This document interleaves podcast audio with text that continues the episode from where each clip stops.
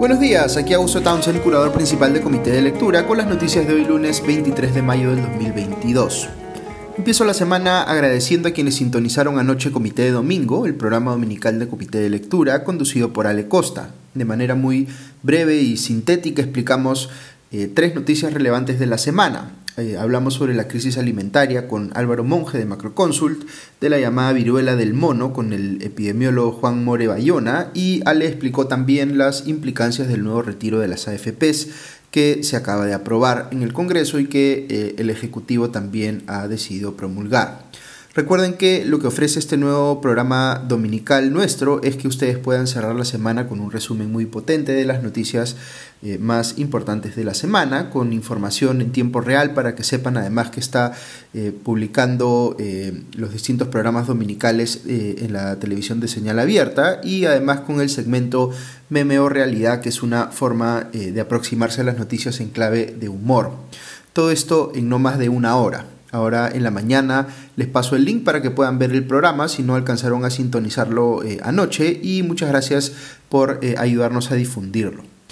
Ok, ahora sí voy con las noticias de esta mañana. Eh, anoche hubo un anuncio sorpresivo de cambio de ministros que se concretó con la juramentación de cuatro nuevos integrantes del gabinete a eso de las 8 de la noche si bien se esperaba que los cambios ministeriales fueran más estructurales y que el propio Aníbal Torres dejara el cargo de primer ministro, eh, después de todas las controversias en las que estado involucrado como premier, entre ellas impulsar una inconstitucional medida de inmovilización social obligatoria el pasado 5 de abril, los excesos en la represión policial de las recientes eh, protestas a nivel nacional, la incapacidad de solucionar el conflicto alrededor de la mina Las Bambas, o el haber elogiado al dictador genocida eh, Adolf Hitler, por citar solo algunas de estas controversias. Finalmente, como les digo, eh, no hubo cambio en el caso de Aníbal Torres y solamente se hicieron modificaciones en cuatro carteras.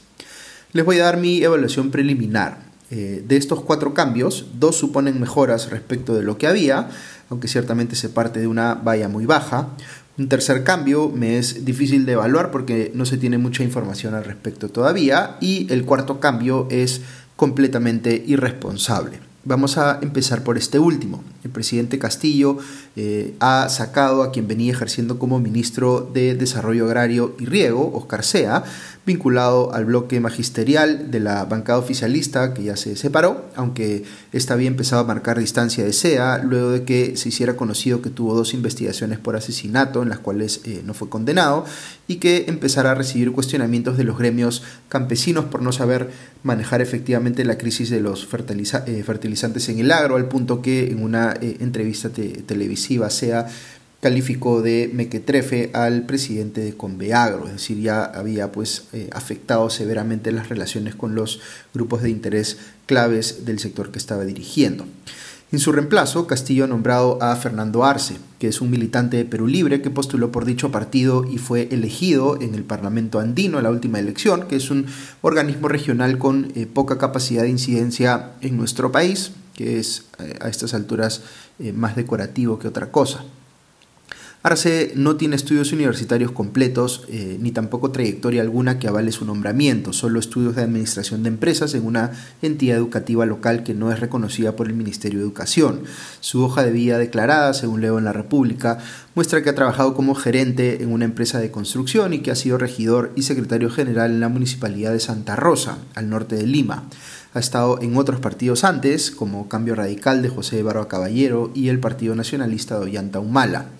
Lo que hay que anotar al respecto eh, de, este cambio puntual es que el gobierno está poniendo en la cartera de desarrollo agrario a una persona sin experiencia ni conocimiento eh, sectorial relevante, cuando vamos ya camino a una crisis alimentaria de grandes magnitudes debido a los impactos de la invasión de Ucrania, que va a generar una caída importante en la producción agrícola del país y según la FAO va a dejar a la mitad de la población nacional en situación de inseguridad alimentaria y a un porcentaje de esa mitad literalmente pasando hambre. Que el gobierno esté dispuesto a hacer un eh, nombramiento tan poco meritocrático en una cartera tan relevante en los próximos meses como la de desarrollo agrario revela pues un nivel de irresponsabilidad e improvisación que no es que sea sorpresivo para la gestión de Pedro Castillo, pero es tremendamente peligroso. Y una vez más, para dejar a Perú libre en control de un ministerio con una crisis enorme encima que no está en capacidad de manejar, dadas las limitaciones de sus cuadros partidarios y su eh, eh, eh, filosofía de utilizar pues, al Estado como un botín. Recordemos que una de las situaciones que estaba eh, o que más difícil se le estaba haciendo manejar al gobierno de Pedro Castillo era el conflicto alrededor de la mina Las Bambas en Apurima, cuya solución debía ser parte de las prioridades de otro ministerio, el de Energía y Minas, que estaba también en manos de Perú Libre, que venía gestionándose con esa misma lógica de darle cargos eh, eh, a, militantes o allegados a Perú Libre que estaban muy lejos de tener las calificaciones para ejercer dichas responsabilidades. Un caso paradigmático es el de Melvin Flores, quien pasó a ser o pasó de ser eh, dirigente del mercado modelo de Huancayo a ser nada menos que director general de minería en dicho ministerio.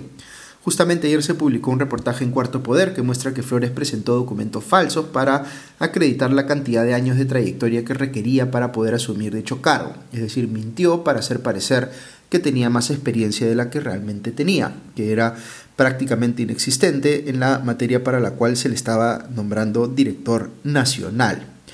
Difícilmente uno podría pensar en un nombramiento menos meritocrático que este en una posición tan relevante para una industria que es central para la economía peruana como la minería. Este es el tipo de nombramientos que el ahora ex ministro Carlos Palacios, eh, hombre de Perú Libre, se dedicó a hacer en el Ministerio de Energía y Minas. Entiendo que Melvin Flores ya renunció al cargo y que con la salida de Carlos Palacios y su reemplazo por Alessandra Herrera Jara, se podría, ojalá, comenzar a corregir algunas de estas cosas. Herrera Jara es una funcionaria pública con cierta experiencia en el propio MINEM, donde ha sido directora general de formalización minera, pero también ha estado en el Ministerio de Agricultura y en el del Interior, eh, según leo en el Comercio. Ocupó muy brevemente el cargo que acaba de recibir en el fallido gabinete con Héctor Valera a la cabeza, que conformó Pedro Castillo tras la salida de eh, Mirta Vázquez del Premierato. No es una persona de Perú libre, así que en este caso Castillo le está quitando el ministerio al partido de gobierno y quizá por eso es que le ha dado a cambio el de desarrollo agrario a un militante de Perú libre, para no perder pues su lógica de cuoteo en la conformación de sus eh, gabinetes. Pero claramente Vladimir Cerrón, secretario general de Perú Libre, no ha quedado contento con estos cambios. Dijo Cerrón inicialmente en Twitter que estos, eh, abro comillas, se han hecho inconsultamente al partido, cierro comillas, que no fueron discutidos con la bancada de Perú Libre ni con el bloque magisterial y que son decisiones exclusivas del presidente Castillo. Luego se puso más duro en sus apreciaciones y dijo que, abro comillas, extrema derechización del sector minero incrementará conflictos del anterior ministro de Energía y Minas, graduado en la Unión Soviética, al actual eh, eh, ministra Alessandra Herrera, pasante en eventos del Departamento de Estado de los Estados Unidos, cierro comillas. Aquí Cerrón muestra su desprecio por lo que significa hacer carrera pública y eh, en un tono sexista además, al dar a entender pues que lo único relevante de la ahora ministra Herrera es haber sido pasante en eventos del gobierno estadounidense, mientras que Palacios, por el solo hecho de haber estudiado en la Unión Soviética, automáticamente estaba mejor capacitado que ella para manejar conflictos sociales. Si eso fuese eh, cierto, se habría evidenciado pues en la práctica, pero la gestión de Palacios ha sido francamente desastrosa en el manejo de conflictos eh, como el de las Bambas y otros en su sector, al punto que el presidente Castillo ni siquiera lo subió al helicóptero para asistir al diálogo con las comunidades en las Bambas. Luego, eh, que Cerrón califique la designación de Herrera como, entre comillas, extrema derechización del Ministerio de Energía y Minas, es una visible exageración, pero claro, Cerrón está tan hacia la extrema izquierda que todo lo que tienda al centro o sea más moderado que él se ve desde su óptica como una, entre comillas, extrema derechización. Ojalá Herrera pueda inventar el rumbo de una cartera que ha sido muy mal gestionada mientras estuvo en control de Perú Libre. No la va a tener muy fácil y no espero que se convierta automáticamente en una gestión muy prominera, pero ojalá aunque sea proyecte pues cierto equilibrio y corrija las designaciones absolutamente antimeritocráticas que hizo Perú Libre mientras tuvo control del MINEM. Ok, el de Herrera es uno de los eh, cambios que califiqué al inicio como cambios para mejor. El otro es el de Dimitri Senmache, quien reemplaza a Alfonso Chavarri en la cartera de eh, Interior. Las referencias que tengo sobre él apuntan a que es un tipo serio, con experiencia en el eh, sector, que además se ha destacado por el trabajo que ha hecho en la lucha contra la pornografía infantil y la trata de personas. Eh, él fue jefe de gabinete de asesores cuando Abelino Guillén fue ministro del Interior en el gabinete de Mirta Vázquez y ella misma lo propuso a Castillo para suceder a Guillén. Al igual que Palacios en el MINEM, el saliente ministro del Interior podría haber eh, tenido que enfrentar una moción de censura y parece que el presidente Castillo prefirió evitar con esos cambios que eso sucediera. Otro detalle interesante de ese match es que ha tenido comentarios públicos muy críticos de que se haga populismo en temas penales y penitenciarios, y ahí de alguna manera va en contra de la línea que ha marcado Aníbal Torres como primer ministro, que sí es marcadamente populista en este tipo de temas. Y el último cambio en el gabinete sobre el que tengo eh, menos información referencial es el ingreso de Juan Barranzuela como nuevo ministro de Transportes y Comunicaciones. Esta última eh, cartera no se la había cedido Castillo a Perú Libre, sino que la había dejado en control de gente muy cercana a él, como el chotano Juan Silva, implicado por Karelim López en esta supuesta mafia de corrupción a la que también dice que pertenecía el propio Castillo, sus sobrinos y Samir Villaverde. Luego Silva salió cuando el escándalo eh, se hizo insostenible, pero eh, este fue reemplazado por Nicolás Bustamante, quien era secretario general de Silva, traído por él mismo, con lo cual parecía solo un cambio de nombres, pero no eh, de control. Con el nuevo ministro Barranzuela no me queda tan claro si es que los chotanos han perdido este ministerio o hay alguna otra conexión ahí. Barranzuela tiene experiencia previa como gerente general del gobierno regional de Tumbes, que es relevante, pero no se acerca pues al nivel de responsabilidad o de presupuesto que maneja el titular de la cartera de Transportes y Comunicaciones. En fin, creo que como les decía al inicio, y eh, esto lo comparto más a título de opinión personal, estos cuatro cambios ministeriales están muy lejos de haber corregido los problemas estructurales de fondo del actual gabinete de Aníbal Torres, que empiezan eh, a la cabeza en la figura del propio Torres, que a mi juicio eh, eh, es insostenible, pero que atraviesan otras carteras que hoy están peligrosamente mal gestionadas, como salud, educación, trabajo, vivienda, ambiente y cultura, por citar algunas, a lo que ahora se va a sumar desarrollo agrario en manos de una persona que claramente no tiene las competencias para asumir ese ministerio en circunstancias normales, ni mucho menos en un escenario de crisis alimentaria como el que estamos viviendo. Les comento rápidamente otras noticias del plano local. El presidente Castillo canceló su viaje al Foro Económico Mundial en Davos, eh, Suiza, pero va a enviar en su reemplazo a la vicepresidenta Dina Boluarte. Vaya uno a saber cuál es el mensaje que quiere transmitir el gobierno en Davos, si es que hay algo positivo que se pueda presentar en el evento empresarial más importante del mundo. En la PCM han anunciado la creación de una, entre comillas, unidad funcional de confianza digital, a la que se va a responsabilizar con el cuidado de los datos personales que tiene el Estado de los eh, ciudadanos. Esto después de que el gremio bancario Asbank revelara que ha habido filtraciones masivas de datos personales eh, muy sensibles en poder del Estado que ahora se comercializan en páginas web y redes sociales.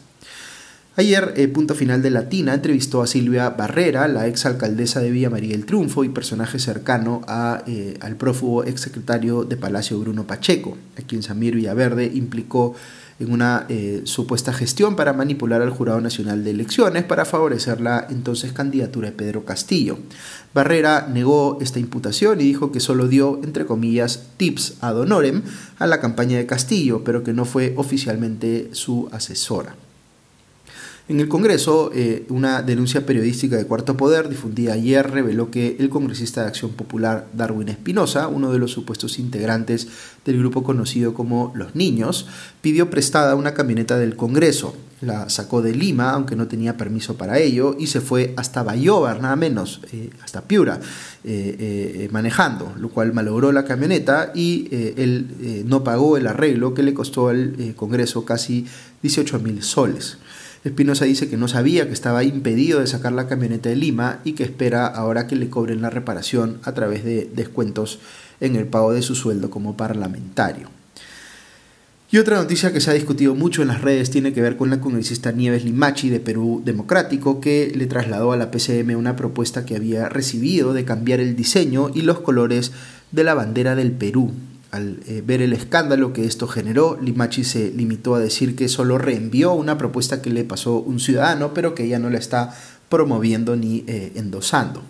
Entonces, ¿para qué se toma la molestia de correr traslado y obligar a la PCM a que deba invertir tiempo en evaluar y responderle? Pues quién sabe. Sobre el caso de Keiko Fujimori ha salido información muy detallada en la República en los últimos días de cómo la propia lideresa de Fuerza Popular Eh, su esposo, eh, Mark Vito Vilanela, y otras personas allegadas al partido fueron al local de la empresa sudamericana de fibras para recibir el aporte de campaña que le hizo el ya fallecido empresario Juan eh, Rasmus Echecopar y como Jorge Yoshiyama Sasaki, entre comillas, pitufió parte de ese dinero. Aquí hay un caso muy evidente de financiamiento ilegal, no transparentado, digamos, de una eh, campaña electoral, en este caso la de Keiko Fujimori, igual que en el caso del dinero que dio, eh, por ejemplo, Dionisio Romero Paoletti. Y falta esclarecer qué se hizo con ese dinero. Sin embargo, la Fiscalía investiga este caso como uno de lavado de activos y para eso tendría que demostrar, en este y otros casos que involucran eh, a políticos recibiendo clandestinamente dinero para sus campañas, que el origen de ese dinero y no solo la forma como fue entregado es eh, ilícito.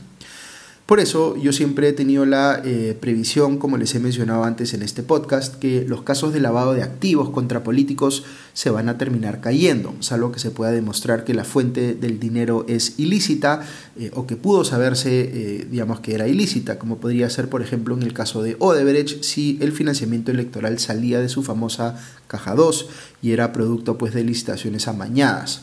Pero más allá de que no se sentencie por lavado de activos, eh, porque eh, digamos en este caso no aplique el tipo penal, eh, estos casos sí tendrían que sentar un precedente muy claro, condenando pues la forma tan cuestionable y poco transparente con la cual se ha manejado el financiamiento electoral en el Perú, para que de una vez pues nos vayamos haciendo la idea de que esto de estar entregando plata por lo bajo para políticos es inaceptable.